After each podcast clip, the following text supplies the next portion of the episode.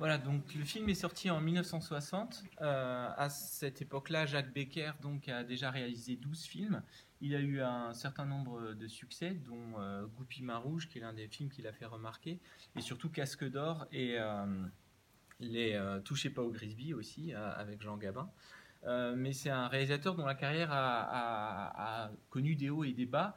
Et euh, il en est à un point de sa carrière où euh, il doit un petit peu, il est un peu dépendant des studios parce que comme les films qu'il réalise euh, ne font pas toujours les entrées attendues, il doit répondre à des commandes et notamment des films, des comédies avec des stars de l'époque comme Fernandel par exemple.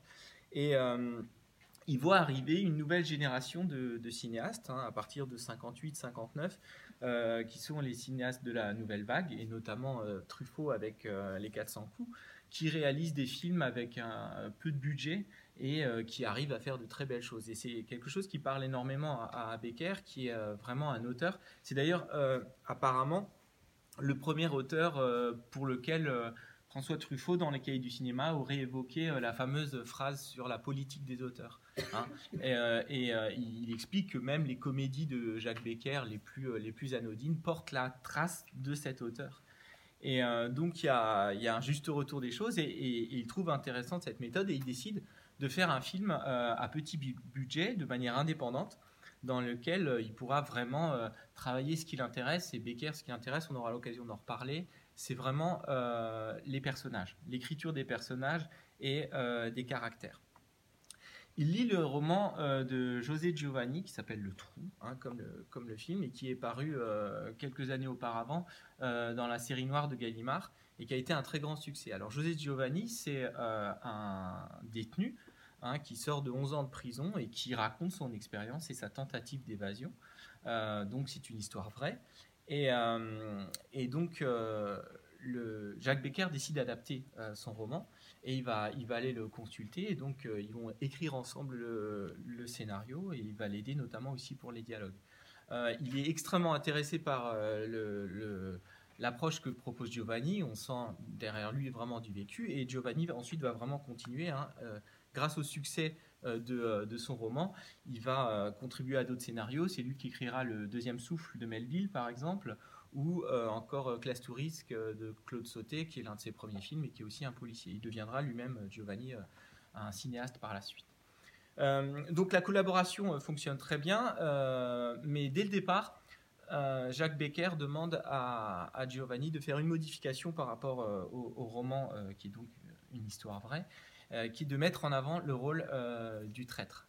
C'est quelque chose qui intéresse énormément euh, Becker, et euh, c'est un, un personnage qui, dans le roman, euh, a un rôle assez secondaire et qui, euh, qui va évidemment euh, aboutir à, la même, euh, au même dénouement, mais euh, auquel Giovanni n'accordait pas beaucoup d'importance. Et ça, c'est vraiment l'apport de Becker, c'est de, travailler ce personnage et euh, ce rôle de, Judas.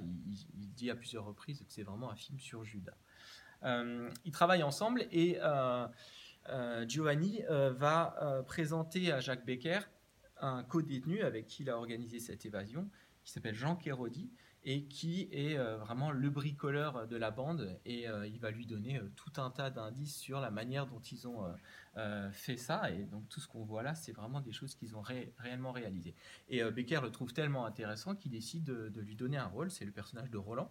Et donc Roland, c'est vraiment euh, Jean Kérodi joue euh, son propre rôle et tous les aspects techniques qu'on voit euh, dans, le, dans le film sont des, choses qu'il a réellement réalisées et qui ont réellement contribué à cette tentative d'évasion. À partir du moment donc, où Becker se retrouve avec un, comédien non professionnel, il se dit qu'il ne peut pas le mettre en face de comédiens professionnels qui risquent d'y avoir un décalage. Et donc, il va se mettre à rechercher euh, des gens euh, qui, ne, qui ne sont pas habitués à faire ce métier-là. Et euh, son fils, Jean Becker, qui est son premier assistant à la réalisation et qui deviendra d'ailleurs un cinéaste par la suite, hein, c'est lui qui réalisera Effroyable Jardin ou L'été meurtrier, par exemple, est chargé de trouver voilà, des personnages qui pourraient avoir la carrure et les trognes de, de détenus. Et il fait beaucoup de sport à l'époque et il va avoir parmi ses, ses entraîneurs, donc Constantin est son entraîneur de, volet et c'est lui qui donc fait l'un des rôles, le rôle de Joe et ce sera le début d'une carrière assez, assez prolifique. Hein. Il fera de nombreux seconds rôles de voilà, de gangster, de mastar comme ça. Et le personnage de Manu, pareil, vient de l'entourage de Jean Becker, qui fréquente dans ses activités sportives. Euh, un seul comédien sera un réel comédien professionnel et euh, c'est pas anodin, c'est euh, le rôle de, de Gaspard, donc joué par Marc Michel. Et, là, Becker trouve intéressant que justement ce personnage qui se distingue des autres, qui est un acteur parce que justement il ment et il est capable d'être retort, lui sera joué par un, véritable acteur qui fait un peu ses débuts aussi, mais qui pour le coup est un comédien. Donc euh, euh, le, tournage impose euh, pas mal d'aménagements déjà au niveau des décors. Hein. il va y avoir des contraintes techniques assez complexes puisque y a la majeure partie du film se passe dans cette cellule. il y a donc une cellule qui est construite avec une paroi coulissante qui permet certains mouvements de caméra, mais la plupart du temps, en fait, la cellule est fermée et ça va être assez complexe à gérer au niveau des objectifs, des focales et surtout des déplacements, puisque si vous si vous regardez bien durant le film, on se rend compte que euh, on est tout le temps dans cet espace extrêmement exigu, mais la caméra en réalité bouge en permanence. Donc il y a une chorégraphie spatiale très élaborée qui est mise en place et qui est d'autant plus difficile qu'elle se fait justement avec euh, des euh, comédiens apprentis qui doivent voilà, répondre à des directives et des techniciens qui ont pour directive principale d'être le plus discret possible pour pouvoir laisser travailler les personnages. pour toutes les scènes qui se déroule en sous-sol, euh, ils, vont aller, euh, ils vont aller dans le, fort d'Ivry, hein, qui possède euh, ces belles cavités qu'on voit, mais qui est très difficile d'accès. Certaines, certaines salles sont accessibles uniquement en rampant, donc une, partie de l'équipe doit vraiment faire un peu de spéléologie pour accéder aux, aux, différentes salles. Et c'est quelque chose qui va, qui va être assez éprouvant pour, pour Becker, qui, dont la santé est assez, assez fragile et euh, donc il aura froid en permanence, il remontera assez régulièrement euh, à la surface pour pouvoir un peu respirer et il donnera, il déléguera une partie de certaines scènes à son fils justement parce qu'il n'est pas en, état d'être en permanence dans ces sous-sols humides et, glacés. Donc c'est un, tournage éprouvant. Euh, il décide aussi quelque chose d'assez rare de tourner le, film, de faire le plan de tournage calqué sur le scénario ce qui est quelque chose qui ne se passe pas généralement. Mais euh, dans la mesure où justement on a des lieux assez fixes, euh, tout le tournage se déroule chronologiquement, ce qui va considérablement aider les comédiens à justement euh, avoir cette facilité d'incarnation et à comprendre la, progression de leur personnage, alors que d'habitude les tournages hein, sont complètement fragmentés et on demande une gymnastique assez grande aux comédiens qui doivent être capables d'enchaîner des scènes qui peuvent être à deux heures d'écart au sein du même film. Donc euh, euh, le, tournage euh, aussi suppose évidemment tout un travail technique. Là, Kérodi est à la fois consultant et acteur. Et la scène, par exemple, où il, casse la dalle de béton, elle est au départ, la dalle est faite par le chef décorateur qui leur fait quelque chose de beaucoup trop poreux. Et en trois coups, il traverse la paroi. Donc, Becker est furieux et il les envoie chercher une plaque de béton qu'il trouve dans le cimetière d'à côté. Et qui, là, pour le coup, va opposer une sacrée résistance et fait l'une des très grandes scènes du film, hein, avec vraiment cette matière qui, est, qui est mise à l'épreuve du burin des, des prisonniers. Euh, le, euh, tournage étant terminé, il y, a une très longue phase de montage qui demande beaucoup de travail à, Becker parce que le, film est très long. Et, euh, et, Becker ne se remet pas en réalité des conditions déplorables du tournage et il va mourir deux semaines après le montage définitif. Et donc il verra jamais son film sortir en salle. c'est peut-être pas plus mal parce qu'en fait le film est un, grand échec. Euh, les gens ne vont pas le voir et le producteur, euh, dans la panique, euh, fait un nouveau montage et il ampute le film de 24 minutes. et c'est pour, c'est pas la version intégrale. Hein. Là, on a vu vraiment ce soir la version, la version d'exploitation. Donc la, version originale du film durait 24 minutes de plus. C'est un film déjà assez long, hein. et ça en dit long aussi sur justement la radicalité de ce projet. C'était vraiment déjà c'est un projet qui est assez assez audacieux en termes de mise en scène, en termes d'écriture, et donc il était euh, encore plus long euh, que, ce qu'on voit aujourd'hui. la critique est enthousiaste, notamment celle des, cahiers du cinéma et de, cette jeune garde. François Truffaut dit que c'est le meilleur film de la carrière de Jacques Becker, qui donc, voilà, c'est son 13e film, il meurt à l'âge de 54 ans. Et, euh, euh, et, Jean-Pierre Melville euh, dit que pour lui, c'est le meilleur film du cinéma français. Et il dit, et je pèse mes mots, et je ne dis pas ça à la légère. Donc, c'est, voilà, ce n'est pas un succès public, mais comme souvent, hein, les années passant, les décennies passant, le film à chaque fois est recité par les critiques et a fini par occuper une place vraiment importante dans l'histoire du cinéma. Donc c'est cette passation-là qui est intéressante. C'est les, choix de mise en scène et le fait qu'on est face à un cinéaste qui a connu vraiment euh, l'âge classique, qui a fait des films euh, qui sont des films avec des reconstitutions historiques, avec des décors euh, tout en studio, etc. Et c'est ces choix de mise en scène qui font la modernité de, ce film. Le, premier élément qui est intéressant à, analyser, c'est évidemment celui de l'espace. et la, façon dont Becker refuse absolument qu'on ait accès à l'extérieur. Très clairement, hein, son, parti pris, c'est de nous enfermer avec euh, euh, les, personnages et euh, on a quasiment une sorte de prise d'otage et on est dans des gros plans, dans un montage extrêmement serré et dans un étouffement qui fait qu'on va vraiment entrer en communion et en empathie avec eux. Et parce que ça aussi, c'est quelque chose que je vous ai pas dit, mais l'un des éléments qui a contribué à l'échec du film, et qu'une partie du public et une partie de la critique a reproché à Becker euh, de prendre parti pour les criminels. Et que donc on aurait une forme d'immoralité dans le film. Ça aussi, c'est assez intéressant par rapport à la période où le film sort, évidemment. Et, euh, donc, euh, cette, cet espace confiné hein, fait que tout, tout, ce à quoi ils tendent se trouve à l'extérieur, et cet extérieur, on n'y a jamais accès, si ce n'est durant cette, scène extrêmement brève hein, du passage du taxi, qui est une sorte de respiration assez poétique et euh, qui est qui n'est qu'un sursis évidemment euh, et qui, ne sera jamais atteint en réalité. L'autre travail euh, fondamental, c'est bien entendu celui sur le son. Hein, vous l'aurez remarqué, il n'y a aucune musique dans le film, si ce n'est sur les, voilà, les trois minutes de générique de fin. Et c'est quelque chose qui, évidemment, et même aujourd'hui encore, hein, on, sent que ce choix est original, à l'époque, ça allait encore davantage. Et, euh, et c'est compensé par un travail extrêmement euh, fin sur le son. on l'entend, on a des, bruits en permanence de ce qui se passe dans le couloir, euh, et évidemment les bruits euh, de leur travail et euh, ces bruits lancinants, ce bruit de la matière, de tous les sons extrêmement techniques, que ce soit celui de la scie, du burin et du béton qui éclate, et toute, cette, toute cette répétition continue du bruit va nous donner aussi une, une, une matérialité à leur travail. Et euh, parce que euh, dans, très clairement, euh, ça rentre aussi en opposition avec le silence.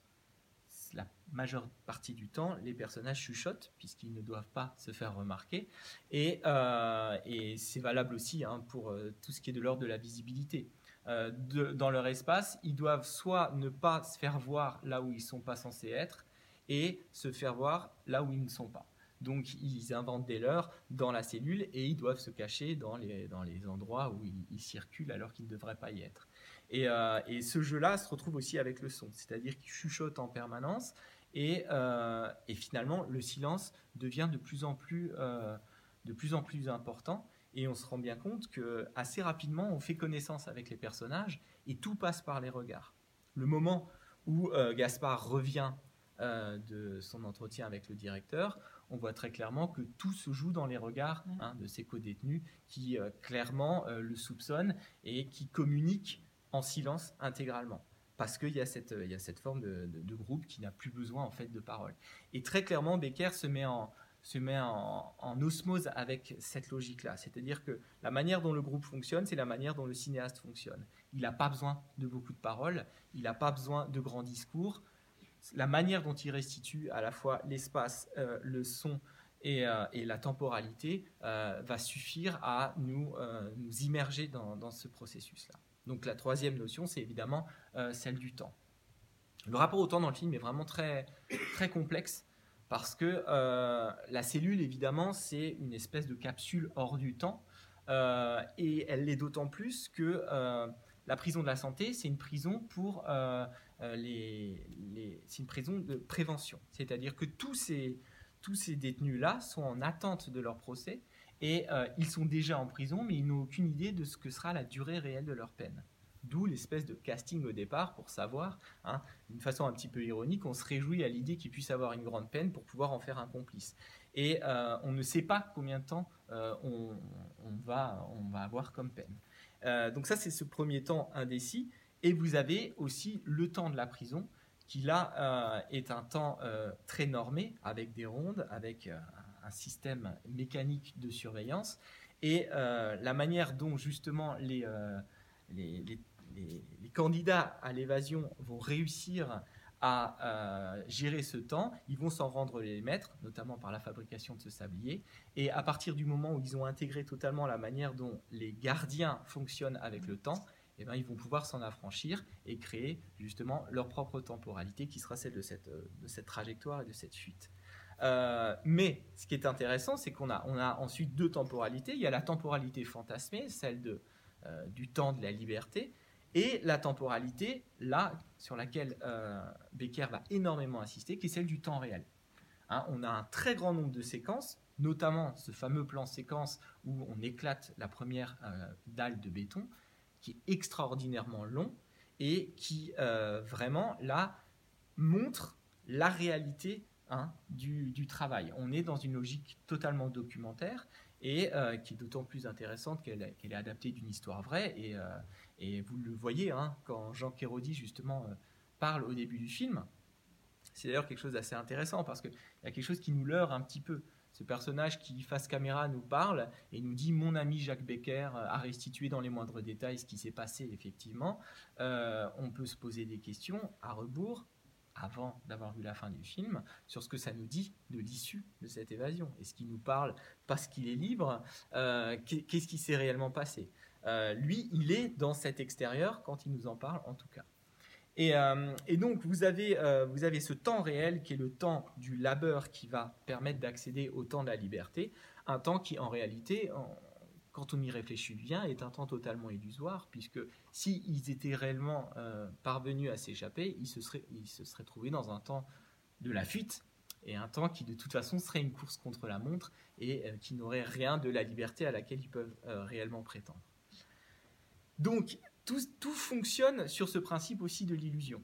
Et c'est là aussi que c'est intéressant, c'est que euh, quand, on revoit le film, hein, on voit un très grand nombre d'indices qui annoncent que euh, cette, euh, cette, entreprise est vouée à l'échec. par le décalage de ce personnage qui arrive, hein, qui dès le départ montre bien qu'il n'appartient pas au même monde, par son obséquiosité, par sa capacité à être poli à la fois avec le directeur et en même temps avec les détenus, lui sait jouer un rôle. D'ailleurs, on le voit très bien, le seul moment où il est euh, en présence de sa maîtresse, euh, on voit qu'il n'est pas du tout la même personne. Hein. Il, parle d'une manière différente, on voit qu'il a une emprise sur elle, et on voit que c'est un manipulateur. Donc, euh, il y a déjà cette idée-là. Et bien entendu, il y a aussi des indices qui montrent que cette trajectoire, elle est, elle est complètement illusoire. Et au lieu d'être une trajectoire qui serait celle de la percée vers l'extérieur, c'est en réalité un cercle. Ce motif du cercle, on le voit souvent quand il dessine le cercle au sol, hein, il dessine les plans de la prison, il dessine une trajectoire qui se referme sur elle-même. Quand il dit c'est là qu'on va creuser, il fait un grand cercle à la craie, et à chaque fois on voit cette idée de finalement on, va se retrouver au même endroit. Et euh, de ce point de vue-là, le titre est assez, intéressant, il est tout aussi ironique, puisque le trou, c'est un terme complètement polysémique. Le trou, c'est à la fois le nom qu'on donne à la cellule, être au trou, le cachot, et le trou, c'est ce qui permet de s'en évader. Euh, et, donc, on a vraiment cette, euh, espèce de, cycle euh, un peu tragique qui fait que, dès le départ, on a l'air d'annoncer que cette, entreprise ne pourra, ne pourra pas réussir. ce qu'il en, en, résulte, c'est justement une, vision évidemment tragique et des parties pris de mise en scène qui pourraient aboutir à quelque chose de froid, de clinique et de très épuré. Le modèle hein, euh, de, Becker, il en a deux. Le premier, c'est qu'il a été assistant réalisateur de Renoir en 1937 sur La Grande Illusion, notre grand film d'évasion, qu'on verra peut-être un jour ici d'ailleurs. Et, euh, et l'autre grand modèle, c'est en 1956, euh, Robert Bresson qui a réalisé Un condamné à mort s'est échappé, qui là, pour le coup, est vraiment un modèle d'épure en, en termes de mise en scène. Et, et l'apport de Jacques Becker, c'est justement d'ajouter dans cette, dans cette écriture-là vraiment un primat au personnage.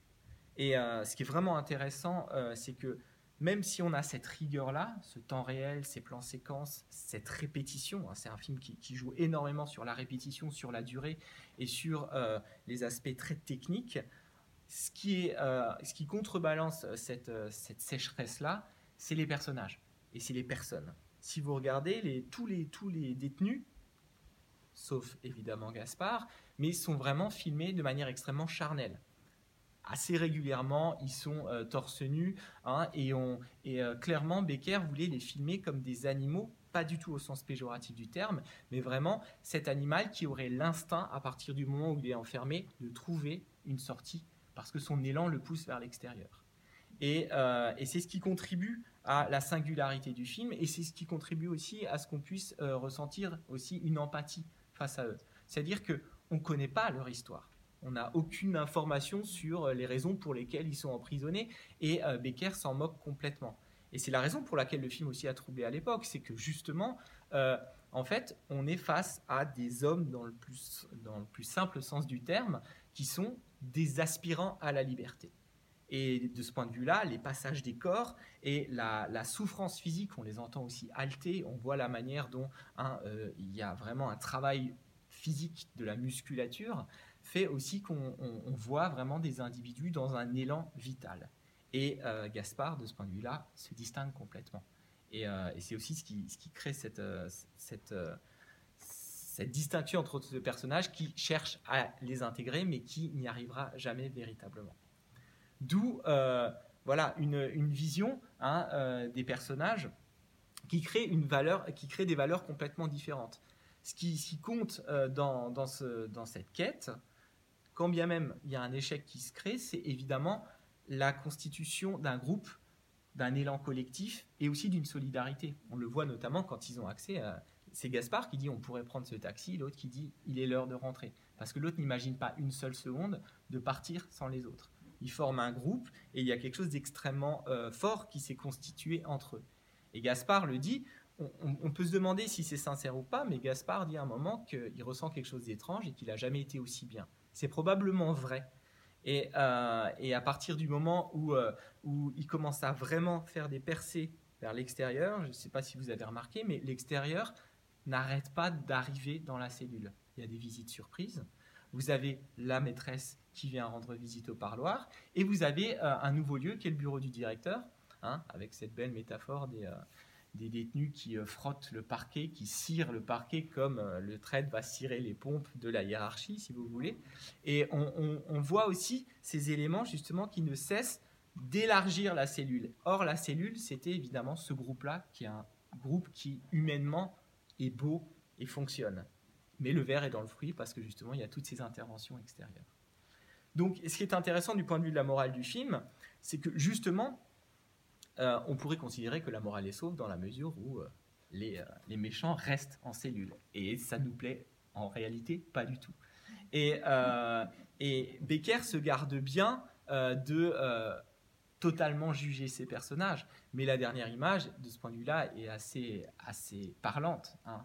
Comme d'habitude, il ne veut pas de discours, mais vous remarquerez que le, le, celui qui semble le plus condamné, c'est clairement Gaspard il est mis dans une cellule, hein, tout seul, et euh, cette solitude, elle est une condamnation. Et la phrase hein, de, Roland qui dit pauvre Gaspard dit que effectivement, moralement, c'est lui qui a tout perdu et les autres sont restés unis. Et cette très belle profondeur de champ, on voit justement des corps hein, dénudés. Là, on a les hommes avec euh, leurs valeurs et quelque chose d'extrêmement euh, brut et de massif contre l'être frêle qui doit être isolé pour être protégé de ceux qui l'a trahi. Donc euh, voilà, de, ce point de vue-là, Becker a clairement choisi son camp et euh, cette figure de traître qui le fascine, hein, on le retrouve très régulièrement dans ses, euh, dans ses films, lui aura permis en réalité surtout de mettre en valeur ceux qui avaient de, voilà, un, vrai sens moral, même s'il s'agissait de s'évader d'une prison. Voilà pour ce film.